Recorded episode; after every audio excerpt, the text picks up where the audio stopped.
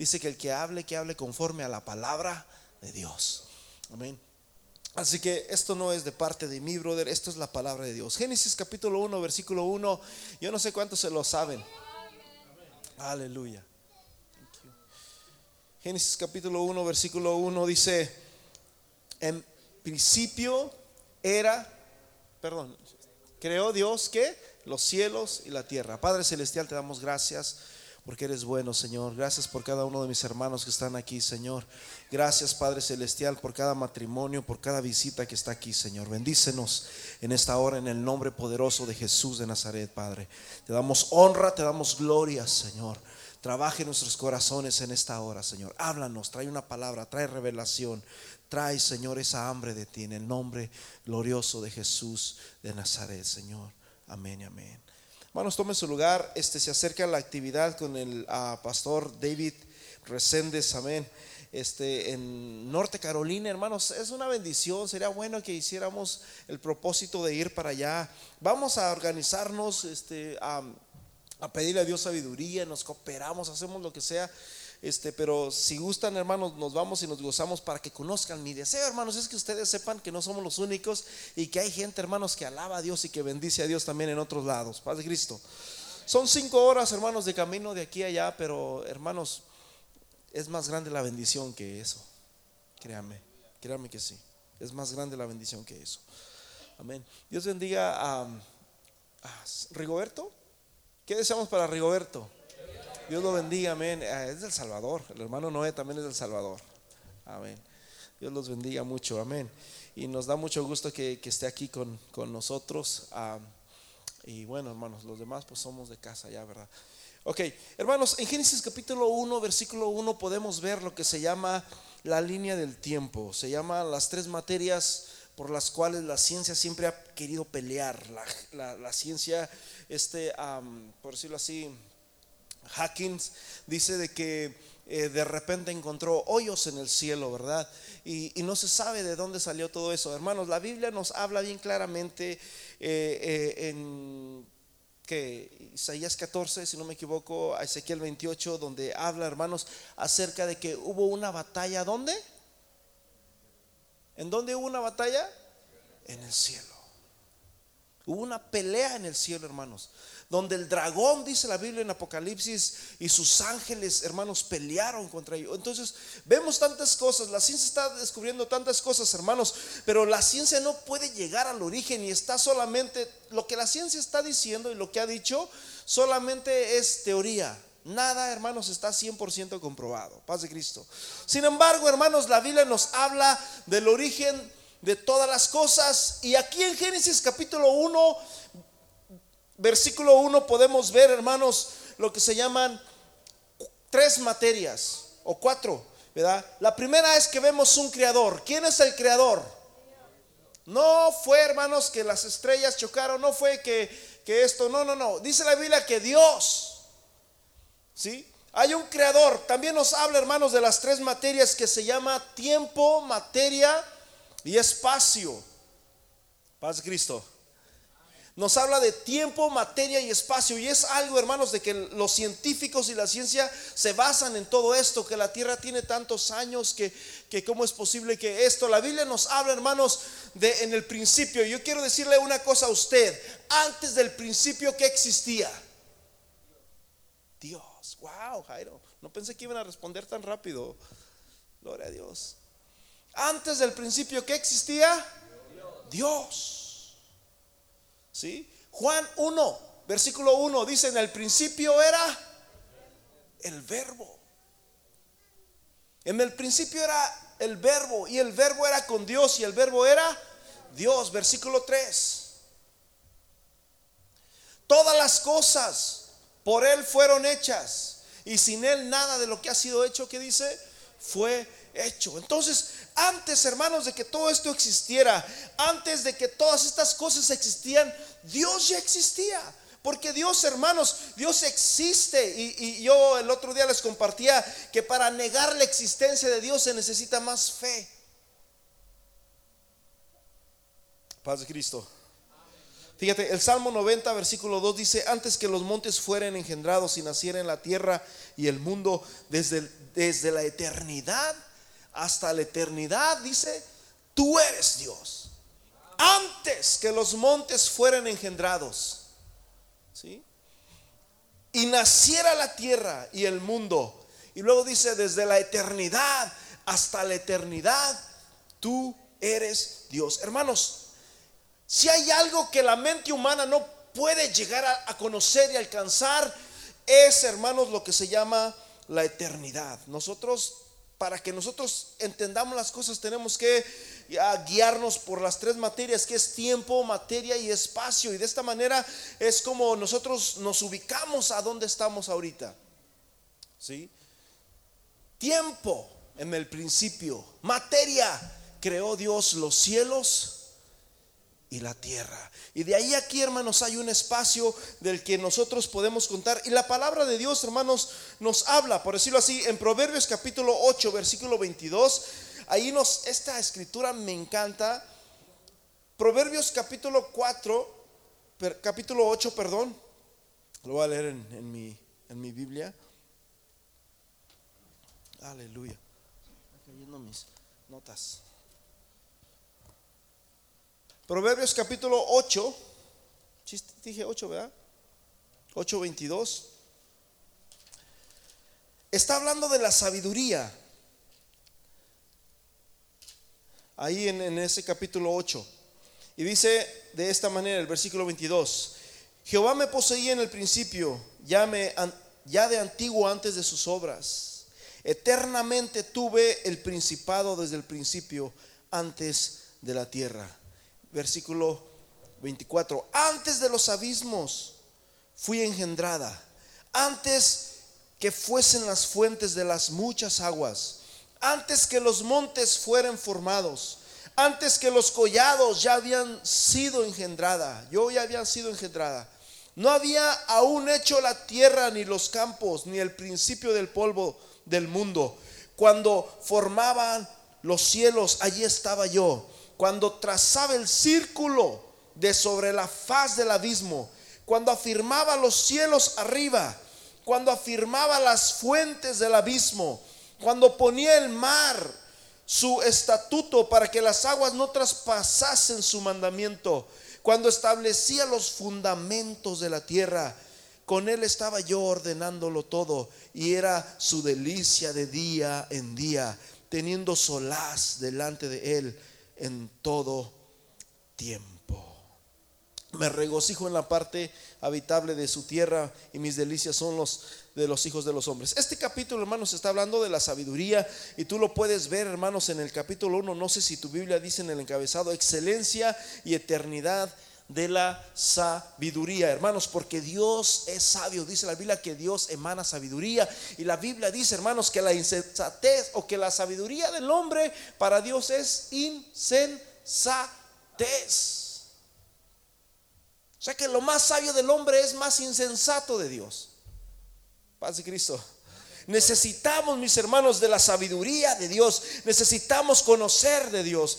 Primera de Timoteo capítulo 6, versículo 16 dice, al único, al único que tiene inmortalidad. 6.16. Al único que tiene inmortalidad y habita en luz inaccesible, a que ningún hombre ha visto ni puede ver, dice, a él sea la gloria y el dominio a él, perdón.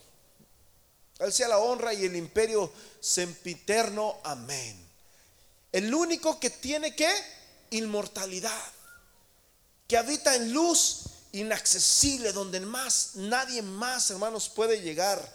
Aquí nos está hablando, mis hermanos, de que Dios trasciende los tiempos, que Dios no tiene principios ni fin. En una ocasión, hace poquito, Así le pregunté a una persona, ¿por qué el rezo católico dice que María es la madre de Dios? María es la madre de Dios y me dice, mm, sí.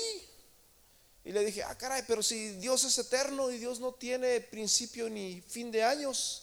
Dice que antes de que existiera todas las cosas, Él ya existía. ¿Cómo es que María es la madre de Dios? Y se quedó como, bueno, bueno, entonces es la madre de Jesús. Le dije, bueno, fue la madre de Jesús, pero no fue la madre de Dios. Paz de Cristo.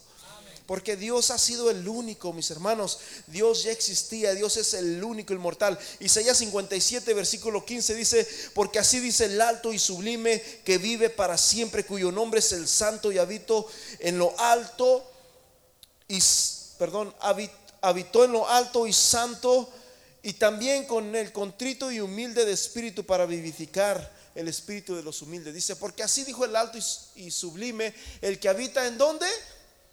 En la eternidad. Dios, hermanos, es eterno. Dios no tiene principio de, días ni fin de años. Dios, hermanos, es totalmente eterno. Antes que la tierra fuese, antes que estableciesen los cielos arriba, Dios ya existía. Aleluya. Fíjate, Hebreos, eh, Job 38, versículo 4, le dice Dios a Job, ¿dónde estabas tú cuando yo fundé la tierra?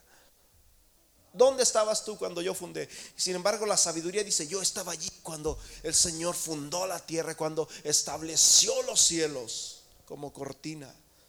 Ok, Hebreos capítulo 1, versículo 10 dice, y tú, Señor, en el principio pusiste los cimientos de la tierra y los cielos, ¿qué dice? Son obra de tus manos. Tú, Señor, en el principio, aquí nos está hablando del tiempo, mi hermano. Tú, Señor, en el principio pusiste los cimientos de la tierra y los cielos son obra de tus manos. Escúchame bien. La Biblia, mis hermanos, muchos le dicen que la Biblia es un libro viejo. Si yo te pregunto a ti, ¿cuándo se escribió la Biblia? ¿Qué me contestarías?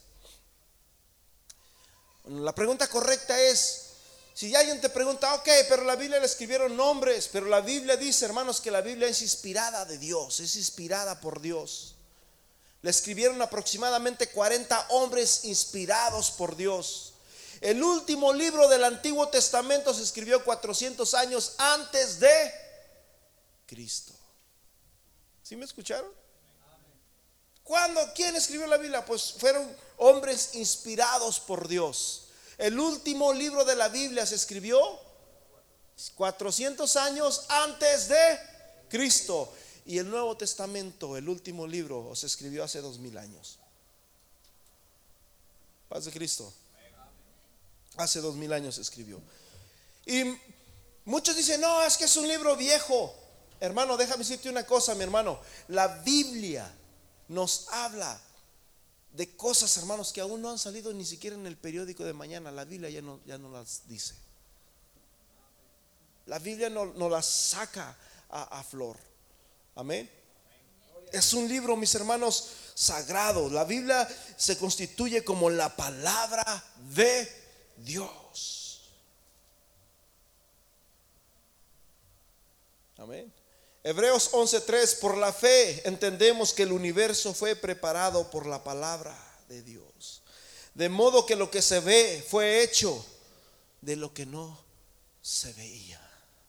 El universo fue creado por qué? Por hermano, por más que le des vueltas y le des vueltas y empieces a ver hoyos en el cielo, la Biblia, hermanos, es clara y la Biblia nos habla, hermanos, que todo lo que vemos y todo lo que existe fue hecho, mis hermanos, por él, por medio de él y para él. Amén. Gloria a Dios. Amén. Puedes leer Apocalipsis capítulo 4, versículo 11, Nehemías 9, 6, Isaías 40, 21. Hermanos, hay montones de escrituras de esto, montón, montón, montón de escritura de, de, esto, cómo Dios formó el universo, cómo es que Dios es el creador del universo. Hay miles y miles, bueno, no sé si miles, pero hay muchísimas escrituras, muchas, muchas, como, no, como usted no se puede imaginar. Pero déjame decirte una cosa, cuando Dios creó el universo, el hombre no era el único que estaba en el huerto del Edén. Ezequiel 28, capítulo 13, como les dije, la Biblia nos habla, mis hermanos, que Dios había creado a un ser que era un querubín lleno de luz. Paz de Cristo. Ezequiel 28, 13 nos dice, en Edén, en el huerto de Dios estuviste. ¿En dónde estaba este querubín, hermanos? en Edén. ¿Qué significa Edén? Paraíso. En el paraíso, en el huerto de Dios estuviste, de toda piedra preciosa era tu vestidura, de cornelina, de topacio, de jaspe, crisólito, verino, gonice. Y te voy a decir una cosa, mi hermano, cuando la Biblia habla de este tipo de vestiduras, de este tipo de vestidura que habla aquí, ¿sabes quiénes eran los que traían vestiduras como, como esa? Los sacerdotes. ¿Se acuerdan de cuando David decía, tráigame en el efod? Y de repente David le, llamaba al sacerdote Aviatar, trae el efod contigo, tráeme el efod. Él era, era un, ah, un manto, hermanos, que tenía piedras de estas. ¿Y quién era el otro que traía estas piedras? Este, este querubín que habla aquí. Dice de berilo de unice, de zafiro, de etcétera, etcétera. Dice, estuvieron preparados para ti en el día de qué? De tu creación. Así que ¿quién creó, hermanos, a este querubín tan hermoso? La gente dice, no, pero es que si Dios fuera Dios, ¿por qué Dios creó al diablo? ¿Qué le contestas? Ahí está. Dios no creó al diablo. Exactamente. Él se hizo diablo, dice el hermano Noé. Dios creó a un querubín hermoso. Dios creó, mis hermanos, a un ser espectacular que estaba vestido de piedras preciosas. Y aquí nos habla que ese querubín ministraba a Dios. El querubín, hermanos, es aquel que cubre sus alas. En el arca del pacto tenía dos querubines. ¿Sabía usted que tenía dos querubines? Con dos se tapaban a ellos y con dos cubrían el arca del pacto. Y el arca de pacto, por si usted no sabía, era la misma presencia de Dios. Así que este querubín, hermanos, dice tú querubín protector. Así que Dios no creó al diablo, el diablo se hizo diablo. Y ahora, ¿cómo entendemos esto, mi hermano? Porque en todas estas cosas, en todas estas cosas, Dios creó, mis hermanos, a muchos seres. Dios creó querubines, serafines. Hay muchos, muchos, muchos, muchos seres que Dios creó. Muchos. No somos los únicos que Dios ha creado. Dios ha creado muchos seres. Si tú te pones a leer en, en Ezequiel, ¿Qué pensarías si miraras a un ser que tiene como... Lee Ezequiel. Habla de seres que tenían muchos, muchos pies, muchas manos, siete cabezas. Y, tú dices, ¿qué es eso? Bueno, son seres que Dios creó. Y dice que, que vuelan o que tienen llantas. Son seres que Dios ha creado. Muchos seres de, de, este tipo de, cosas. Paz de Cristo. Sin embargo, mis hermanos, sin embargo, a todos estos seres que Dios creó, Dios les ha dado, mis hermanos, lo que se llama libre albedrío. Pero ellos no conocen el pecado como usted y como yo. La mayoría de nosotros, hermanos, imagínese usted, imagínese usted, bueno, todavía no llego allí. Ahorita les, les comento. Bueno, les voy a decir. Imagínese usted si saliendo de aquí, mis hermanos, yo, usted y yo tenemos la posibilidad de podernos ir y ver un programa nocivo para la, la salud espiritual. ¿Lo podemos hacer? ¿Sí o no? Sí lo podemos hacer. Sabemos lo que es bueno y sabemos lo que es malo. Ellos nunca han hecho lo malo. Ellos son santos. Y dice que día y noche están cantando y adorando a Dios santo, santo, santo, santo y santo. Sin embargo, a pesar de que nunca han hecho lo malo, ellos tienen esa posibilidad de poder, de poder decir, ya me cansé. Todavía no llego allí. Vamos. Paz de Cristo. Dios creó todas las cosas, hermanos. Dios creó el universo y la Biblia nos habla que antes de que Adán y Eva fuese creado, también alguien más había sido creado muchos años antes. Y ese era un querubín, hermanos, que posteriormente se llamó Lucifer, porque el verdadero nombre, mis hermanos, de, Satanás es ángel de luz, Lucifer. Y ya lo demás que Satanás, que diablo, son apodos, son, ¿cómo se dice cuando pronombres, sobrenombres, títulos, títulos? Amén. Ok, eso pasó. Ese querubín estaba en el huerto del Edén. Sin embargo, hermanos, en Génesis capítulo 2, versículo 8, Dios pone, Dios reconstruye la tierra y, y, Dios plantó, mis hermanos, en el huerto del Edén al hombre. Dice la Biblia en Génesis 2, 8. Y Jehová Dios plantó un huerto en Edén al oriente y puso allí a quién? al hombre que había formado. ¿Dónde lo puso Dios, hermanos? En el huerto del Edén. Ahí lo puso. ¿Por qué tú crees que cuando Dios, hermanos, creó al hombre, Dios dijo que lo hizo a su imagen y a su semejanza? Porque te voy a decir una cosa, Dios no solamente ha creado muchas criaturas en el cielo que tienen la misma libertad como tú y yo. Ellos pueden decir, yo ya no quiero estar aquí. Y más adelante te lo voy a demostrar con la Biblia. Los ángeles, los querubines y serafines pueden decir, yo ya me cansé, yo ya me voy para la tierra o, para el abismo o yo no sé. Ellos tienen esa posibilidad. Sin embargo, mis hermanos, Dios creó otro tipo de, seres vivos que ellos no tienen ese, esa libertad o ese... Eh, ah, yo nunca he visto, yo tengo un gatito en mi casa. Yo nunca lo he mirado orando. Que diga, yo, yo le voy a pedir a Dios. Eh". No, él siempre anda bien contentillo por ahí. Paz de Cristo. Los animales, hermanos, cosas que Dios creó a los los árboles tienen vida también. Corta un árbol y ¿qué pasa? Se muere. Se muere, deja de existir. ¿Por qué? Porque ya no tiene vida, ya no tiene raíz. Porque la tierra, hermanos, es la que le da la, vida al árbol para que pueda él estar vivo. Pero cuando Dios creó, mis hermanos, al hombre, Dios no lo creó como un animalito. Cuando Dios creó al hombre, dice la Biblia Dios creó al hombre a nuestra imagen, dice Dios, y semejanza. ¿En qué sentido? ¿A qué se refería? Cuando Dios creó a, este querubín hermoso, porque si, si hablamos de imagen y semejanza, realmente ese querubín era más a imagen y más a semejanza de Dios, porque dice la Biblia, mis hermanos, que él prácticamente era el segundo de Dios.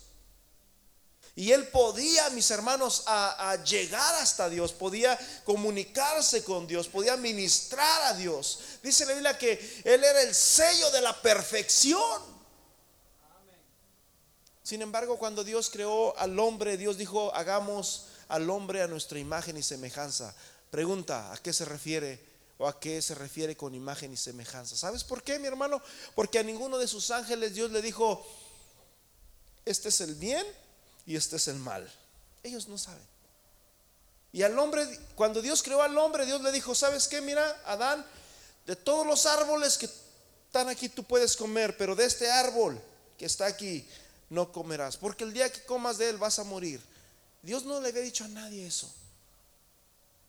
Entonces el hombre, hermanos, cuando fue creado, él sabía, él sabía que no debía de comer de ese árbol. Él sabía que ese árbol era el árbol, hermanos, de la sabiduría y que el día que de él comiera iba a, a, ser descubierta su vergüenza. Iba a desobedecer a Dios y iba a entrar la muerte también. Y por eso es que ahora vivimos 80, 100 años. Porque antes, hermanos, vivíamos en eternidad. Cuando vivíamos en ese huerto, cuando Adán y Eva vivían en ese huerto, ellos estaban eternos. Sin embargo, Dios dijo, no puedes comer de ese árbol. Este es el bien y este es el mal, le dijo Dios. Y ahí le puso el árbol ahí. Paz de Cristo. Entonces el hombre sabía esto, pero dice la Biblia que la serpiente era astuta y la serpiente vino y engañó a Eva. Y le dice, con que Dios os ha dicho que no comáis de todo árbol. y Dios le dijo todo lo contrario, porque Satanás te habla la palabra de Dios, pero al revés. Dios le dijo, de todo árbol puedes comer, pero de este no. Y Satanás le dijo al revés, con que Dios dice que no puedes comer de todo árbol. Y Eva le dice, mm, sí, sí, sí, sí podemos comer de todo, pero de ese no, porque si comemos de ese, este, vamos a morir. Y Dios le dice, no, eso es mentira. El día que tú comas de ese árbol vas a ser semejante a Dios. Y esta escritura, hermanos, está en, en Segunda de Corintios capítulo 11, fíjate bien. Segunda de Corintios 11:3 dice, pero me temo que como la serpiente con su astucia engañó a Eva, nuestros sentidos sean de alguna manera extraviados de la sincera fidelidad a Cristo. Entonces la Biblia dice, hermanos, que Satanás es el padre de la mentira. Satanás es el engañador. Amén. Jesús dijo que no puede hablar verdad porque no hay verdad en él.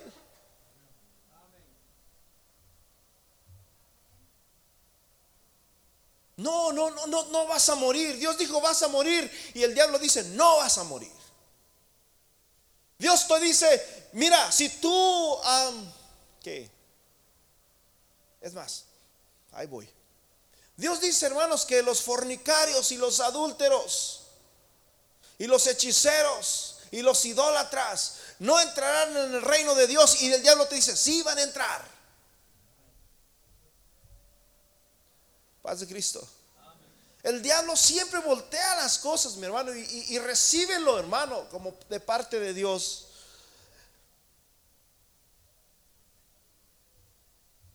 La Biblia dice, mis hermanos, que Satanás era sabio, era, ah, era muy sabio. Y ese árbol, mi hermanos, era el árbol de la sabiduría. En otras palabras, era el árbol de Satanás. Hay una escritura, no sé si es en Isaías o ahí en que leímos ahorita, donde dice que su corazón, hermanos, era lleno de sabiduría de este, de este querubín protector.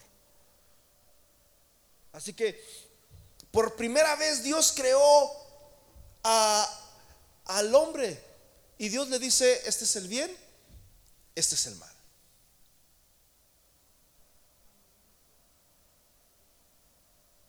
¿Me están entendiendo? Dios creó al hombre y le dijo, este es el bien, este es el mal. Y hasta la fecha, mis hermanos, en Deuteronomio Dios le dice nuevamente al pueblo de Israel, hay dos caminos. Te pongo delante de ti camino de vida y camino de muerte. Y luego dice Dios, yo te aconsejo que tomes el camino de la vida para que vivas.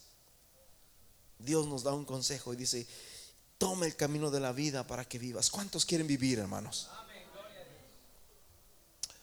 Aleluya.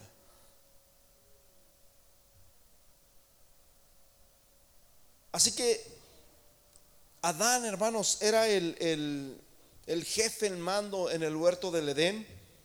Pero, ¿qué pasó? Adán le dio las llaves a Satanás y a causa, dice la Biblia, que por causa de un hombre, no por causa de un ángel, por causa de un hombre entró el pecado. Y por causa de ese pecado entró la muerte. Pero también dice que por causa de un hombre, hablando de Jesús, entró la vida. No un ángel, no, un hombre. Paz de Cristo. Fíjate, en Lucas capítulo 4, mis hermanos, vemos algo maravilloso. Vemos algo precioso. Dios, Satanás estaba en, la tierra. Dios pone a Dania y a Eva en la tierra. Pero no solamente todo quedó ahí. ¿Sabes qué pasó? Pasó algo maravilloso, pasó algo precioso. Dios mismo vino a la tierra. Satanás estaba en la tierra, Dios puso a Adán y a Eva en la tierra, pero después Dios mismo, hermanos, pisó, se humanó, dice Filipenses 2.5, siendo Dios no estimó ser igual a Dios como cosa que aferrarse, sino que se despojó a sí mismo, tomando la forma de hombre y estando en la condición de hombre, se humilló a sí mismo, haciéndose obediente hasta la muerte y muerte de cruz. Dios mismo vino. a Romanos 9.5, de quiénes son los patriarcas, de los cuales, según la carne, vino Cristo, el cual es Dios sobre todas las, sobre todas las cosas. Según, dice, ¿de quiénes son los patriarcas? 9.5. ¿De quiénes son los patriarcas? De los cuales, se me fue ya la cita. Ahí está. ¿De quiénes son los patriarcas y de los cuales, según qué? La carne. O sea que Cristo nació, hermanos, así como usted y como yo. Él anduvo caminando aquí en, el universo. Entonces ya no solamente era Adán y Eva, ya no solamente es Satanás, sino que también Jesús vino, Dios mismo vino, mis hermanos, y dice, Él es Dios sobre todas las cosas. Y la Biblia nos habla bien claramente, hoy Israel, el Señor, nuestro Dios, el Señor, uno es. Y dice la palabra de Dios, hermanos, eh, en, Segunda de Corintios capítulo 9, que aunque haya muchos dioses y muchos señores en el mundo, para nosotros, sin embargo, solamente hay un solo Dios y un solo Señor, nuestro Señor Jesucristo.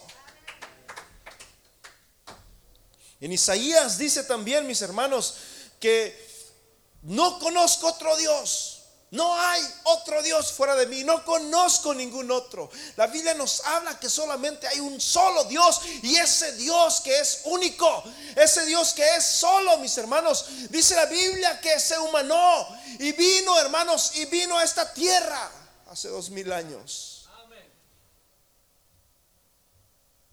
¿Me están entendiendo? Entonces, no somos los únicos que hemos pisado la tierra, ¿verdad? La pisó Primero Satanás, después Adán y Eva, después Dios mismo se humanó y agarró una línea, mis hermanos, de los patriarcas. ¿Quiénes son los patriarcas? Abraham, Isaac y Jacob de la descendencia de ellos, mis hermanos, viene Cristo. Después, posteriormente, mis hermanos, nace Moisés. Posteriormente, mis hermanos, ah, nace David. Y posteriormente van naciendo, hermanos, la generación, la generación del pueblo de David, que era el pueblo de Judá. Era la, era la, la, la tribu de Judá. Y, y de ahí es donde vino Jesús de, la tribu de Judá, una tribu muy chiquita, muy pequeña, mis hermanos. Judá es lo más pequeño que pueda haber. Paz de Cristo. Y dice que de ellos, según la carne, vino Cristo, el cual es Dios sobre todas las cosas. Pero fíjate lo que dice aquí, hermanos, en esta escritura, Lucas capítulo 4. Jesús lleno del Espíritu. Es importante, mi hermano, que tú estés lleno de algo. ¿Qué te imaginas si yo no hubiera estudiado? Yo no estudio la Biblia. Ah, pero ahorita estuve mirando televisión antes de venir al culto.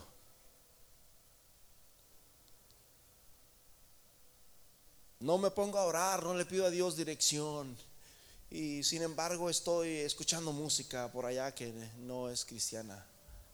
¿De qué voy a estar lleno?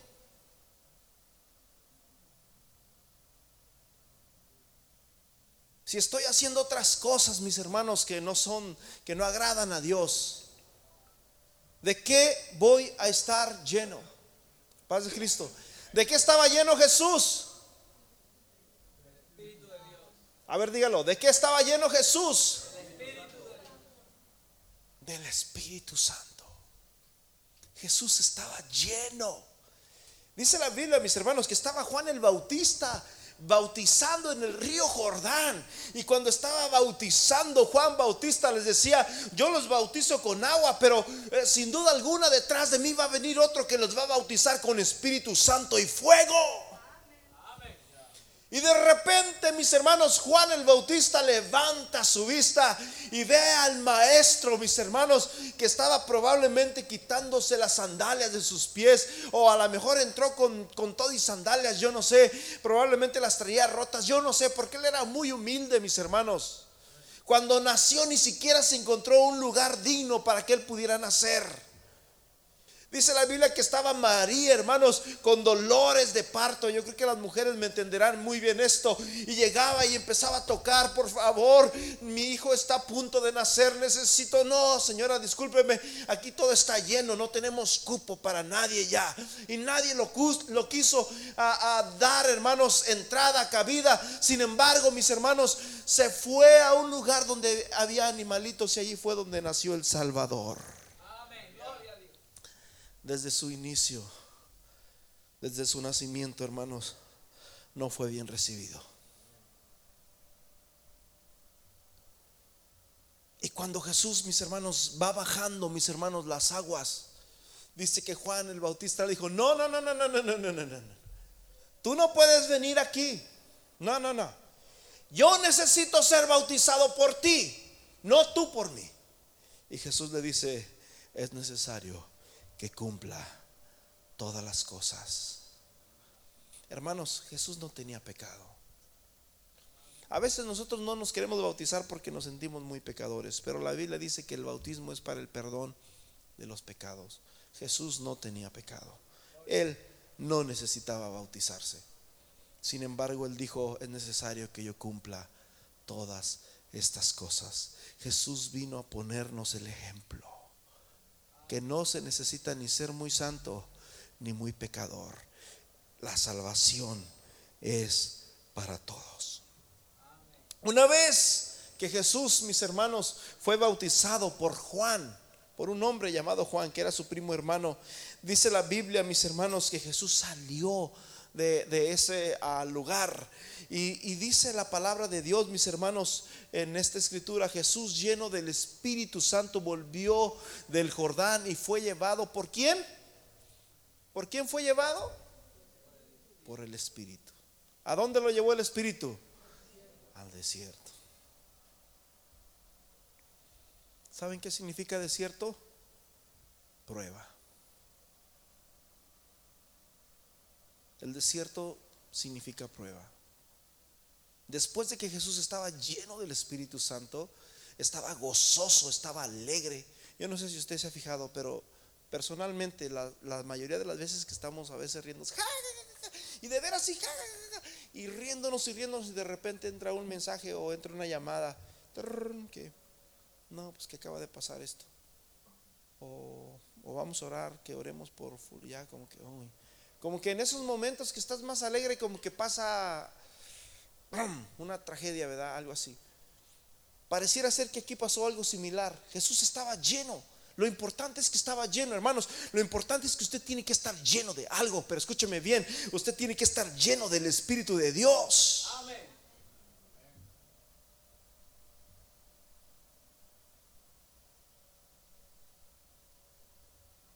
Si no venimos llenos del Espíritu Santo, hermanos, vamos a venir llenos de pecado, llenos de lascivia, llenos de mentiras, llenos de amarguras. O si estamos en las redes sociales ahí checando y checando y checando y checando, ahí se nos ve el tiempo y, no ah, nos preparamos y no oramos y no clamamos a Dios, pues vamos a estar llenos solamente de todo lo que está ahí. Pero la Biblia dice, hermanos, que Jesús estaba lleno. Y la palabra lleno en griego, mis hermanos, significa que está hasta el tope. Y también, hermanos, la palabra lleno en griego significa que es lo que controla, lo que te controla. Y vuelvo a decir, como podemos estar llenos de cosas buenas, como podemos estar llenos de cosas malas. Jesús dijo que de la abundancia del corazón habla la boca. De lo que hay en tu corazón, de eso vas a hablar. En una ocasión que los discípulos andaban en la barca, mis hermanos solitos ahí, Y, de repente vino un viento tremendo. Y aparte de que vino ese viento tan duro y tan tremendo, ven a un hombre caminando sobre las aguas. Y dice la Biblia que los discípulos estaban llenos de temor, de miedo. Paz de Cristo. ¿De qué estás lleno? Por decirlo así, en, Romanos capítulo 1, versículo 29, vamos a leer esta escritura.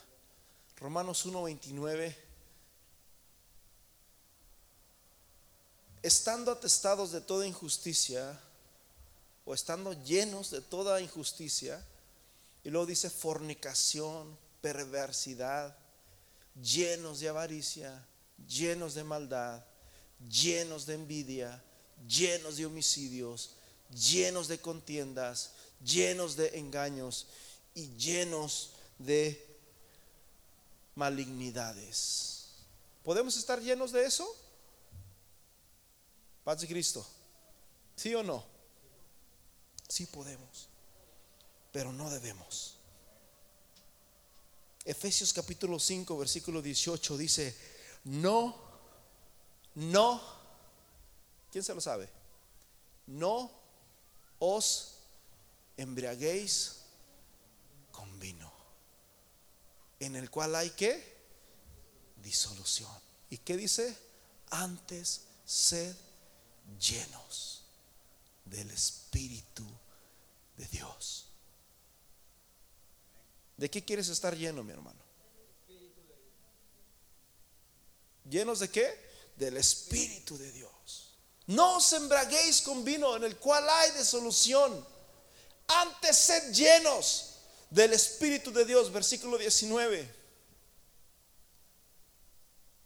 Hablando entre vosotros con salmos, con himnos, con cánticos espirituales, cantando y alabando al Señor en vuestros corazones. Hermanos, ya no hay tiempo, mis hermanos, de que nosotros estemos siempre mirando lo malo, siempre mirando, siempre negativos. No, hay que ser positivos, amén. Dios puede hacer cosas grandes. Dice la Biblia que de la nada Dios hizo todo. Dios puede hacer cosas grandes con nosotros.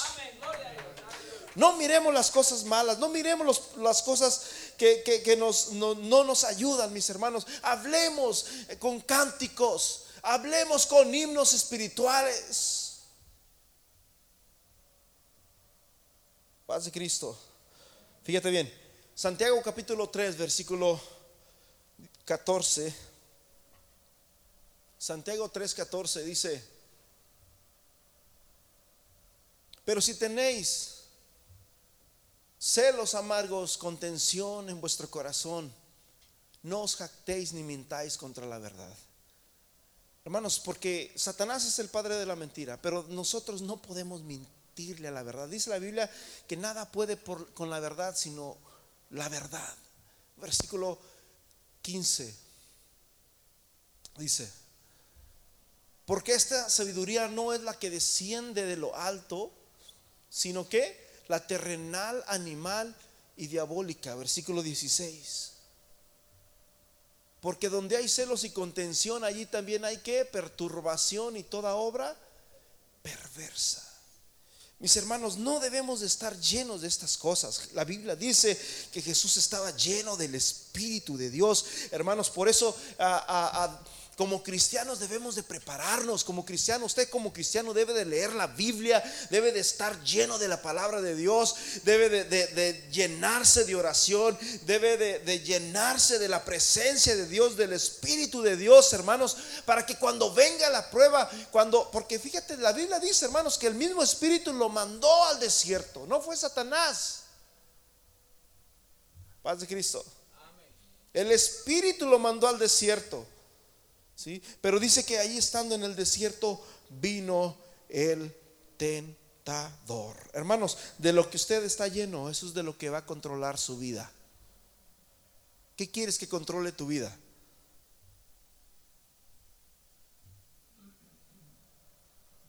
Regresamos nuevamente a ¿dónde estábamos? En Lucas 4.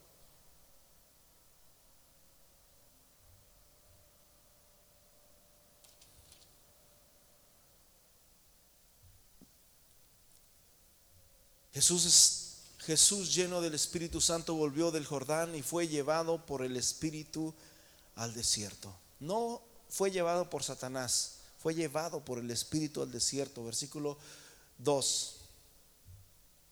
Por 40 días era tentado por el diablo y no comió nada en aquellos días pasados en los cuales tuvo que, cuando tú no comes, ¿qué, qué, qué pasa?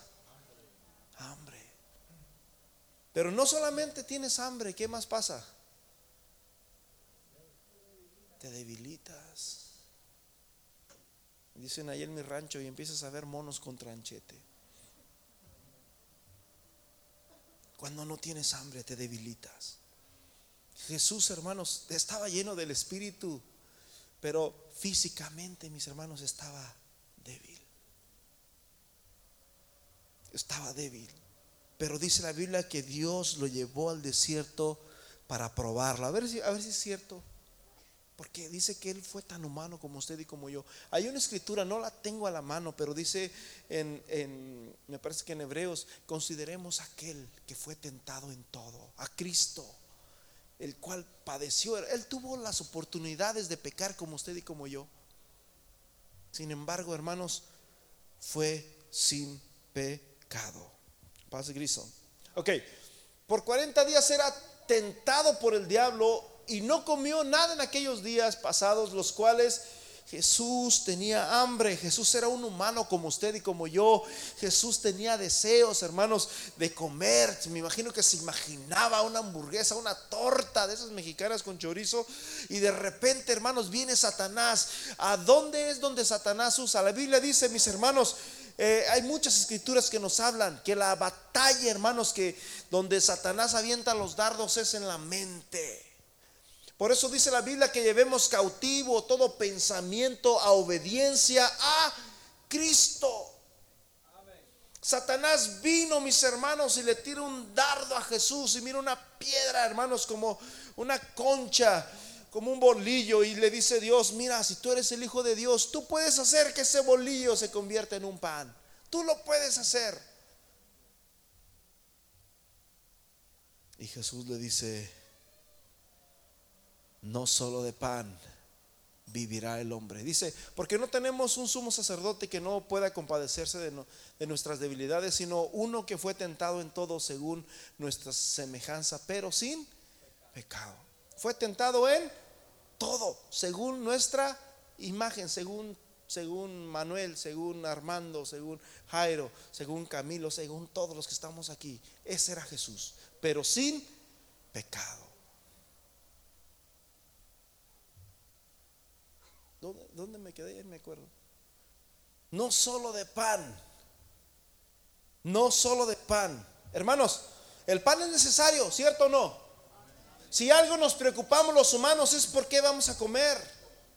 Y a veces no nos alcanza, mis hermanos, y a veces andamos a la raya, y a veces eh, tenemos el refrigerador lleno y a veces ya no tenemos tanto, y, andamos a la raya. Y necesitamos nuevamente, hermanos, entrar a la Kroger, al Publix, al Walmart y, volver otra vez a agarrar un carrito y empezar a echar otra vez. Y ya cuando se llega la hora de entrar acá nos duele, ¿verdad? Cuando soltamos el día 100. Y, pero bueno, hermanos, es necesario para poder vivir. Pero Jesús dijo que no solo de pan vivirá el hombre, sino de toda palabra que sale de la boca de Dios. ¿De qué vives tú, mi hermano? ¿De qué vives tú? En Juan capítulo 5, en Juan capítulo 5, la gente siguió a Jesús ese, ese día y estaban hermanos en el desierto, los discípulos dicen a Jesús, maestro, ya es tarde, ya es noche, la gente tiene hambre, por favor, despídelos para que se vayan a sus casas y, vayan a comer. Y Jesús les dice a sus discípulos, ustedes les van a dar de comer. Y los discípulos dicen, necesitamos quizás unos 5 mil dólares o 10 mil dólares, o yo no sé. Dice la Biblia, hermanos, hermano José, a ver usted que es cocinero. Dice que eran 5 mil hombres sin contar mujeres y niños. Vamos a ponerle que eran siete mil hermanos. ¿Cuánto dinero cree que se para darles comida a siete mil personas? Bajita la mano. Unas siete mil personas.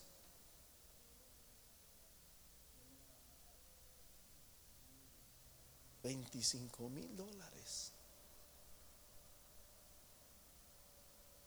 Padre Cristo. Jesús le dice, ustedes les van a dar. Se asustaron. No, pero no tenemos cómo, si no necesitamos 25 mil dólares para darle comida a tanta gente. Y Jesús les dice, ¿qué tienen? No, pues allá hay un niño que tiene cinco panes y dos peces, díganle que los traiga.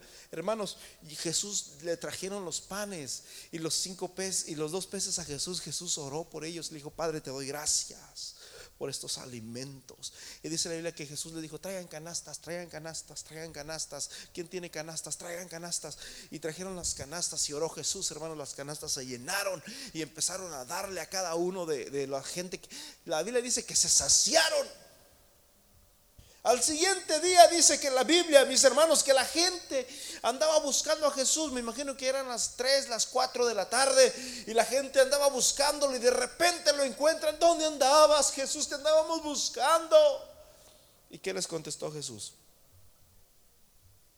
Ustedes me buscan porque ayer les gustó el lonche que les di.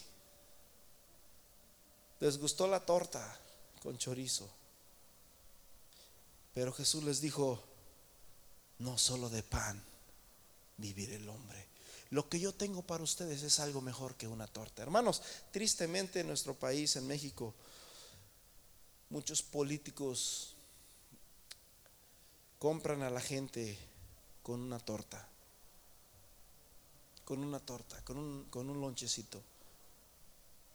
Así es como lo hacen en, en mi país. Sin embargo, mis hermanos, Jesús les dijo, ustedes vienen a mí porque son glotones, nomás vienen a mí por, por lo que yo les puedo dar, pero en realidad no les interesa lo que yo les digo, sino ustedes solamente vienen para que yo les dé. Y dice la Biblia que se ofendieron y se fueron, hermanos, todos. Y los discípulos se comenzaron a sentir tristes y empezaron a decir, maestros, se van, se van. Y Jesús le dice, pues si ustedes también quieren irse o qué. Y Pedro le dice, no, ¿a quién iremos si solamente tú tienes una casa, un carro y no sé cuántos miles de dólares? ¿Le dijo eso? Que le dijo, ¿a quién iremos si solo tú tienes palabras de vida eterna? ¿Qué es lo fundamental para ti, mi hermano? Las cosas físicas son necesarias para el ser humano. ¿Qué es necesario? Comer. ¿Qué es necesario? Vestido. Vestirnos, ¿verdad? ¿Qué es necesario? Tener dinero. ¿Qué es necesario? Tener casa, tener carro. Son cosas necesarias, ¿verdad? Para poder vivir.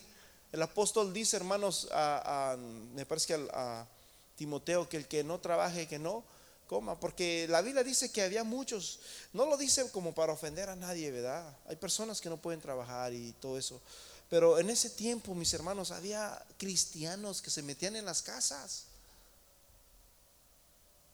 y que no querían trabajar y se iban y se metían en las casas para hacer eso, para, para, para, pues ya lo hacían con maldad, vamos, ¿entienden?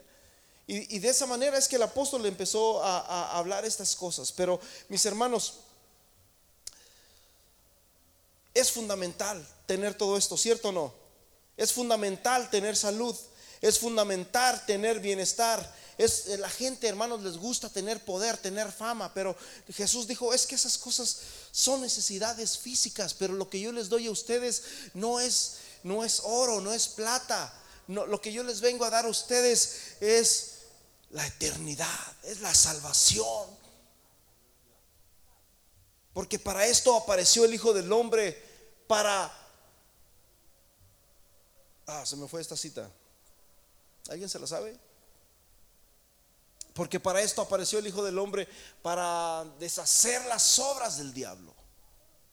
Porque Jesús vino, mis hermanos, a buscar y a salvar lo que se había perdido, aquello que, el hombre perdió en el huerto del Edén, Jesús vino a recuperarlo y esa fue la razón por la cual estuvo aquí. No vino a darnos un pedazo de pan, no vino, mis hermanos, a darnos una torta. No, no, Jesús vino, mis hermanos, para que tengamos vida y vida en abundancia.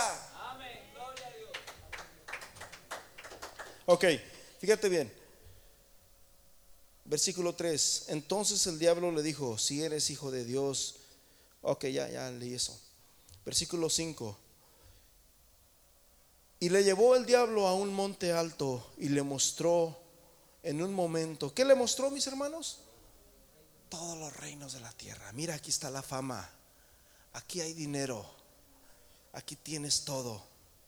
Y le dijo el diablo, a ti te daré toda esta autoridad y la gloria de ellos.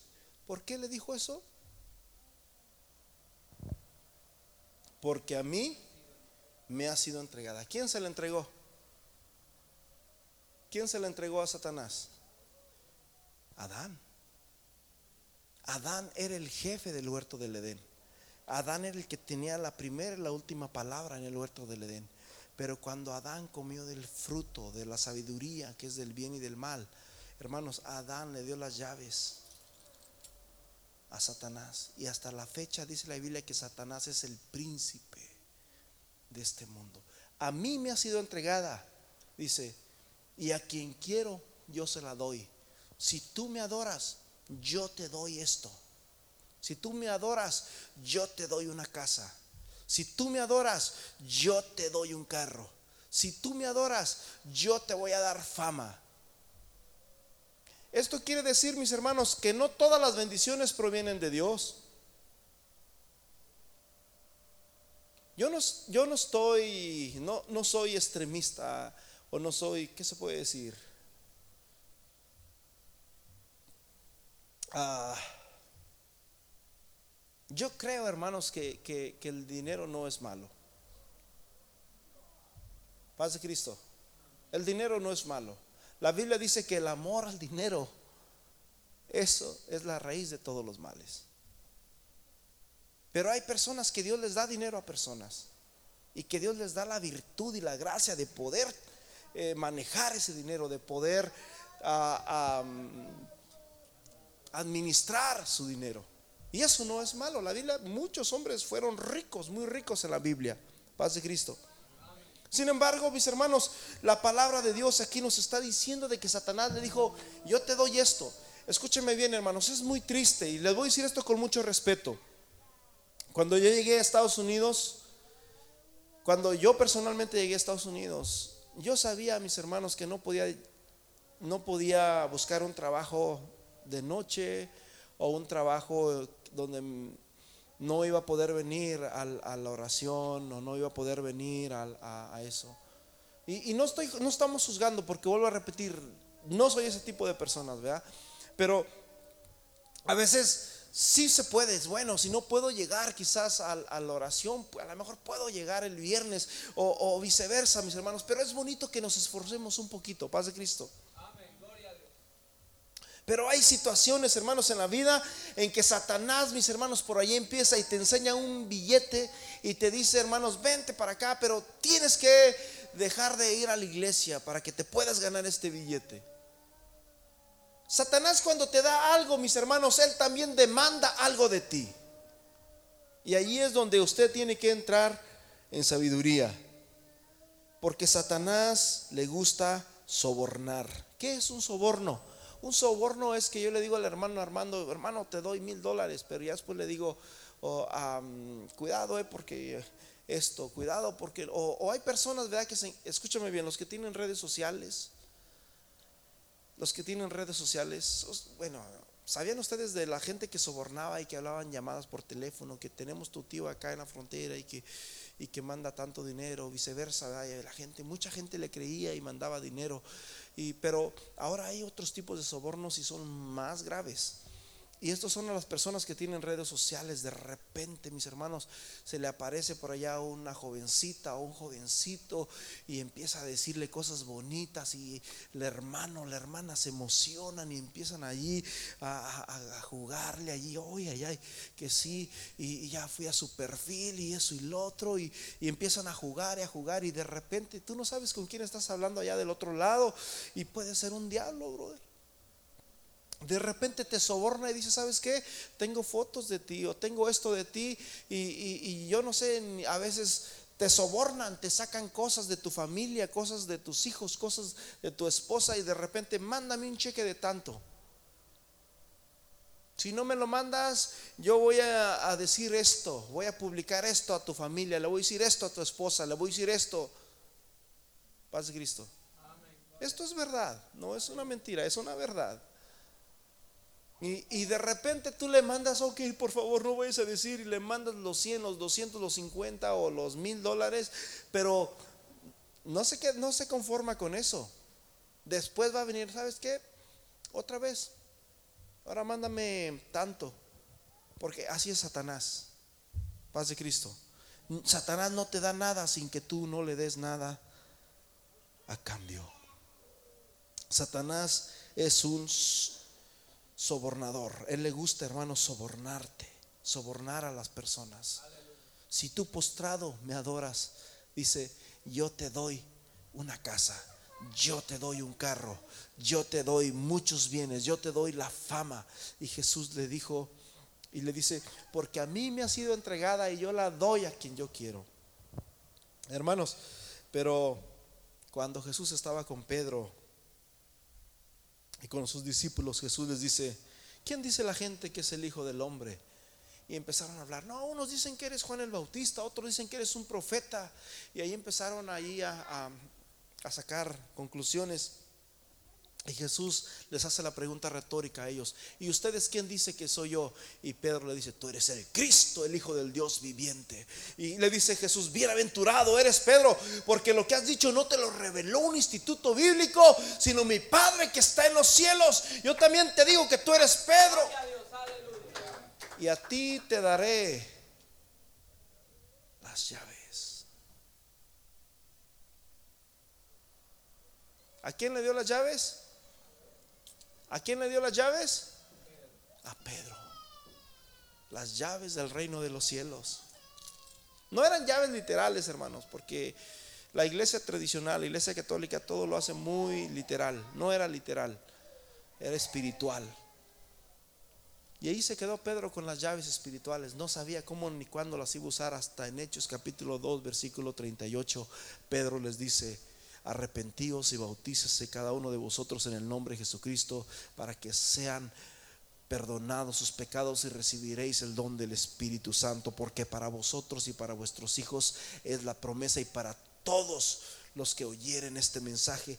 Y la Biblia dice que se bautizaron más de tres mil personas que entraron por primera vez, hermanos, en el reino de los cielos. Ahí fue cuando se abrieron las puertas, hermanos, en los cielos por causa de Pedro. Porque Pedro, hermanos, fue el que Dios le dio eso, que él iba a ser el primero que iba a abrir esa, esa puerta. Y ahorita la puerta está abierta hasta la fecha. Y la Biblia dice, hermanos, que cuando Dios abre, nadie cierra. Y cuando Dios cierra, nadie abre. Cuando vino Noé, mis hermanos, a decirle a la gente, eh, esta tierra va a ser destruida, arrepiéntanse porque la tierra va a ser destruida. Nadie quería escuchar el mensaje de Dios. Nadie, estás loco, no eso no va a pasar nunca. Y, la puerta estaba abierta, nadie entró, mis hermanos. Y una vez que se subieron arriba, dice la Biblia que la puerta se cerró y cuando se cierra ya nadie la puede abrir.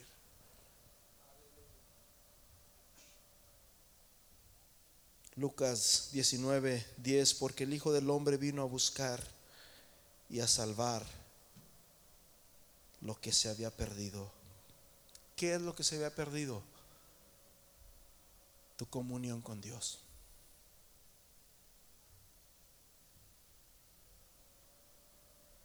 ¿Qué es lo que se había perdido? La eternidad. Dios nos creó eternos. Y dice la Biblia que cuando se manifieste lo que hemos de ser, seremos semejantes a Él. Dice la Biblia que el mar ya no existirá, que la muerte y el Hades se entregarán a sus muertos y desaparecerán.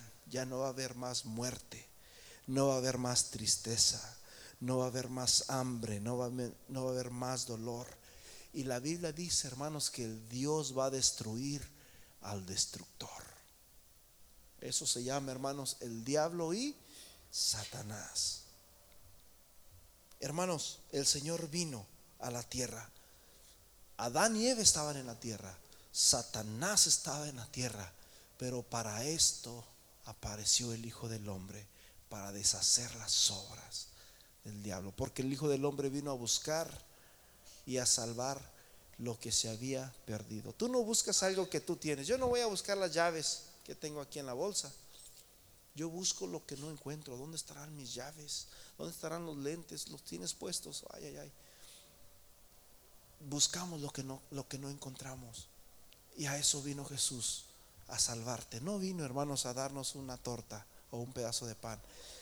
Jesús dijo, lo más importante es tu salvación. Y él mismo vino, mi hermano, no mandó a un ángel, él mismo vino, de los cuales, de quienes son los patriarcas, de los cuales según la carne vino Cristo, el cual es Dios sobre todas las cosas. Primero Timoteo 13, 16, indiscutiblemente grande es el misterio de la piedad. Dios fue manifestado en carne. Dios, no el ángel Graviel. Dios fue manifestado en carne. ¿Qué es lo más importante? Tu salvación. Hermano, si usted no tiene su salvación segura, si usted, si usted fuera su último día hoy, ¿a dónde cree usted que iría? Usted necesita entregarle la vida a Dios. Lo que Dios te viene a dar es algo más que el pan diario. Sí, Dios te va a dar pan diario, porque Jesús dijo, mira las aves de los cielos, ellas no siembran ni cosechan, ni mi Padre les da mantenimiento. No te preocupes, no te preocupes de mañana, porque cada día trae su propio afán, dijo Jesús. Sin embargo, Jesús nos dice, mis hermanos, que hay algo más importante y es tu salvación. Yo te invito a que te pongas en pies. Padre Celestial, en esta hora, Señor, te pido, Señor, por cada uno de mis hermanos, de mis hermanas que están aquí, Señor. Si hay pecado, Señor, que el pecador, Señor, pueda arrepentirse. Si alguien no te ha dado su vida, si alguien no ha bajado a las aguas del bautismo, Señor, que lo pueda hacer, Señor. Dales esa convicción. Tu palabra dice, Señor, a todos los sedientos, vengan y beban. Esto no es a la fuerza, o no es que, o no es que alguien te manipule para que lo hagas. Esto tiene que salir de tu corazón, porque Dios te dio ese regalo de que tú por sí mismo puedas elegir o el bien o el mal, o la vida o la muerte. ¿Cuál camino vas a escoger? Jesús dijo, porque ancho y espacioso es el camino que lleva a la muerte y muchos son los que andan por él. Pero angosto, angosto es el camino que lleva a la vida y pocos. Tristemente es angosto y tristemente pocos lo hallan. Mi hermano, si tú has sentido en tu corazón que tú necesitas ese Dios que vino a buscarte, especialmente a ti, dale a Dios tu corazón. Dile a Dios que te ponga en tu corazón qué tienes que hacer. La Biblia nos habla, mis hermanos, que solamente hay una forma de poder entrar al cielo y es naciendo de nuevo, es bajando a las aguas del bautismo el bautismo no es para perfección, el bautismo es para el perdón de tus pecados. Y el Señor con su Espíritu Santo y a través de su palabra te dé a guiar cada día para que poco a poco vayas siendo renovado en tu espíritu y en tu mente y vayas creciendo espiritualmente hasta llegar a ser un varón perfecto en Cristo Jesús. Gracias Señor por tu palabra, Señor.